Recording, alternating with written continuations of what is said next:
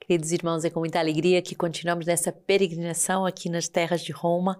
Estamos no quarto dia da nossa peregrinação e hoje, dia de domingo, dia da ressurreição, não podíamos fazer outra coisa senão ir aos pés do apóstolo Pedro e Paulo para celebrar a ressurreição. As duas grandes colunas da igreja, os dois grandes apóstolos, Pedro e Paulo, aquele que evangeliza dentro dos muros e fora dos muros, isto é, a evangelização alargada, o anúncio da ressurreição a todas as nações, a todas as situações, a todas as fronteiras existenciais. É essa a peregrinação que vamos fazer hoje. E hoje, nesse domingo, celebrando a ressurreição de Jesus, nós temos sempre a graça para os irmãos que moram em Roma de ir à missa com o Santo Padre e de ter uh, a Basílica São Pedro, esse momento bonito que é o Ângelus, em que o Santo Padre fala para todas as nações e dando a sua, a sua meditação da semana. Às vezes a missa é com o Santo Padre, outras vezes é com outros cardeais, mas é na sua cátedra, na sua basílica papal, em que temos esse privilégio de viver a missa de cada domingo e depois teremos um piquenique na Praça São Pedro e já caminharemos para uh, São Paulo, fora dos muros, essa basílica extraordinária, com a presença. Uh, das relíquias de São Paulo, tal como na, na, Basílica de São Pedro é as relíquias, é o túmulo de São Pedro que é, sobre os quais estão posicionados o, o, o, altar principal, o altar-mor, também na Basílica de São Paulo é as relíquias do, uh, do túmulo de São Paulo, também apóstolo Mártir. E esse edifício uh, que foi construído por Constantino I, uh, depois foi transla, trans, foi remodelado e, e renovado e, e, foi ampliado em, na década de 370 com Valentino I. Conta também que a cabeça uh, de Paulo está uh, na São João Laterano, e que é onde iremos uh, em breve, que é a quarta basílica papal. Então aqui o corpo de São Paulo que vai nos acolher nessa basílica que desde sempre é cuidada pelos monges beneditinos e onde podemos participar também das vésperas e da liturgia uh, nesse domingo.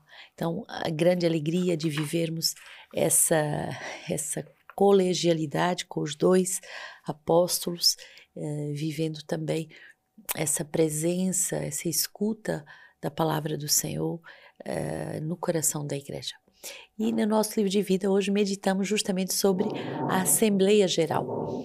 A Assembleia Geral pode ser organizada durante o tempo do retiro anual uh, da comunidade ou um outro momento, isto em função dos anos e das possibilidades e das necessidades. E ela é constituída pelo Conselho Geral da Comunidade, o Conselho Geral de Formação, os conselhos dos formadores comunitários, os conselhos dos servos, responsáveis de casa, dos membros engajados definitivos, representantes de cada cada, eleitos pelos membros engajados definitivos. E em razão das importantes distâncias geográficas entre as fundações, é previsto este modo de representatividade. Contudo, se as condições do lugar e o reagrupamento o permitem, a Assembleia Geral pode se realizar de preferência reunindo todos os membros engajados definitivos da comunidade, enquanto isso permanecer possível.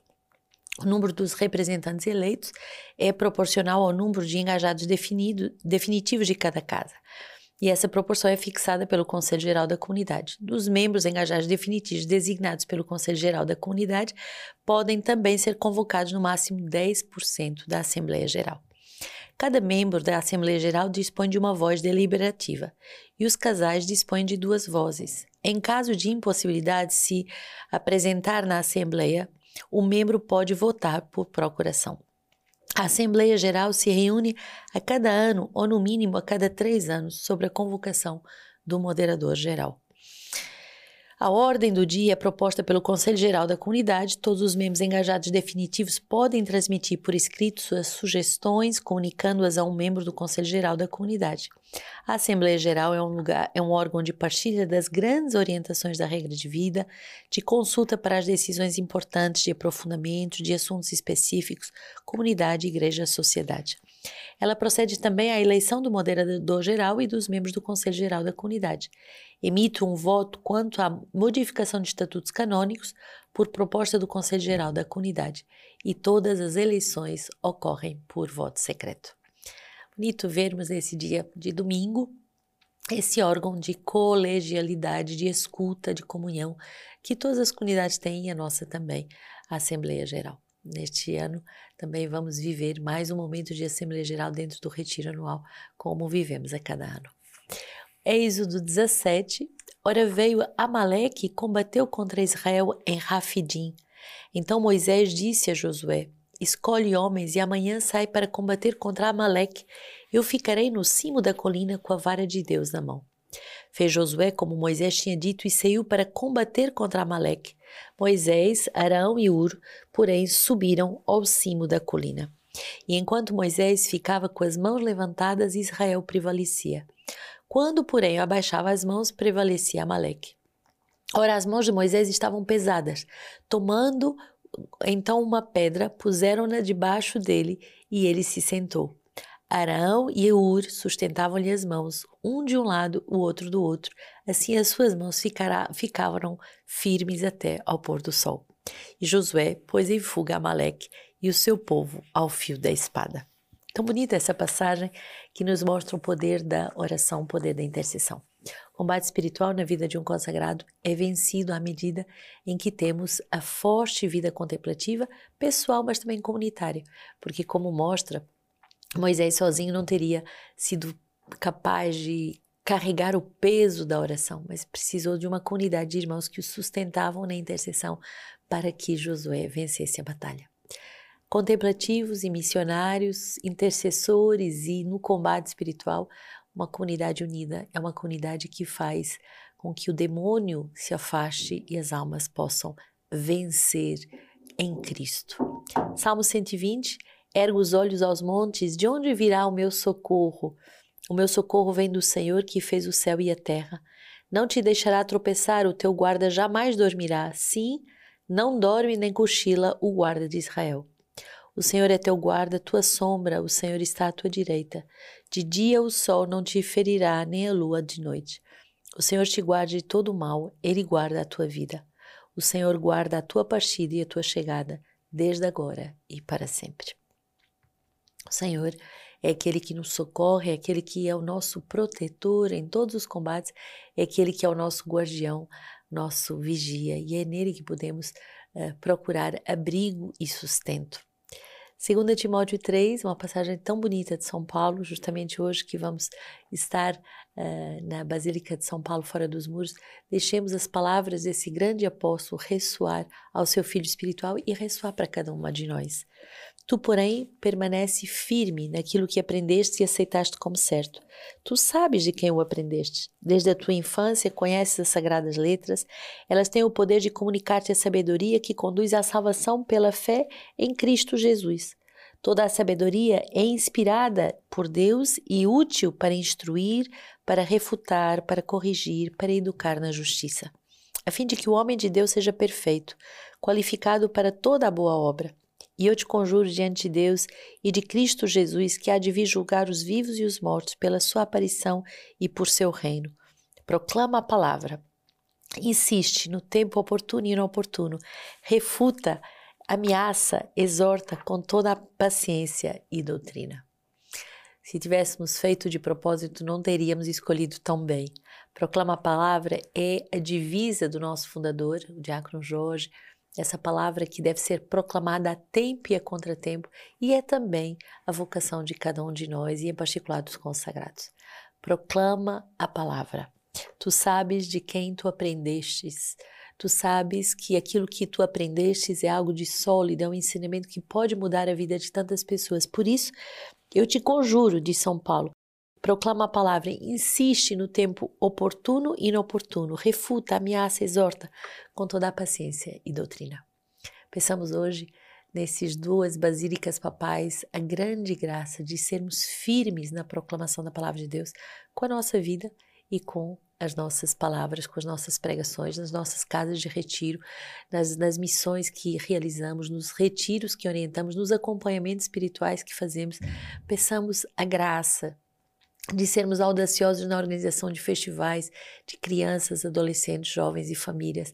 Peçamos a graça de fazer missões uh, nos lugares onde ninguém pensou ainda fazer missões, proclamemos a palavra a tempo e a contratempo.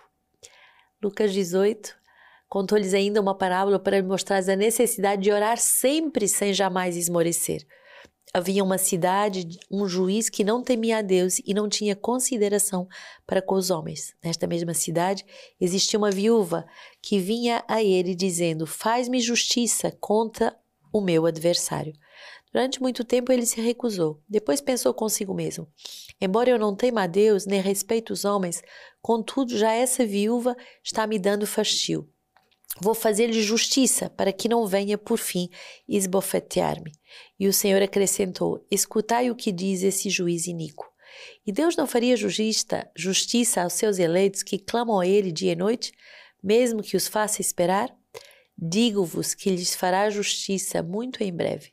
Mas quando o filho do homem voltar, encontrará fé sobre a terra? Orai sempre sem esmorecer. Peçamos essa graça para justamente vencer o combate, ser capaz de anunciar a palavra a tempo e a contratempo. Precisamos de uma fé eh, enraizada numa forte vida contemplativa. Esses dois grandes apóstolos, Pedro e Paulo, eram dois grandes contemplativos. Pensamos para todo o nosso corpo de vida consagrada, feminina, masculina, toda a comunidade Semente Verbo, mas para toda a igreja, para você que me escuta, essa fidelidade na vida de oração, na adoração, para que oremos sem cessar e assim possamos verdadeiramente uh, ter uma fé firme que não esmorece e que não uh, recua diante dos, da agressividade do combate espiritual, diante das calúnias, diante das dificuldades, mas ao contrário, uma fé viva, uma fé alegre, uma fé que avança. Santo Agostinho, século V, nos deixa hoje uma palavra e diz assim: Para alcançarmos esta vida feliz, a verdadeira vida nos ensinou a orar não com multiplicidade de palavras, como se mais loquazes fosse, mais nos atenderia, mas rogamos àquele que conhece, conforme as suas mesmas palavras, aquilo que nos é necessário, antes mesmo de lhe pedirmos. Rezemos com essa confiança de que somos amados, somos conhecidos e que São Pedro e São Paulo nos deem nesse dia a têmpera dos santos, a têmpera daqueles que não desistem que não ficam pela metade do caminho, mas que dão as suas vidas até o fim.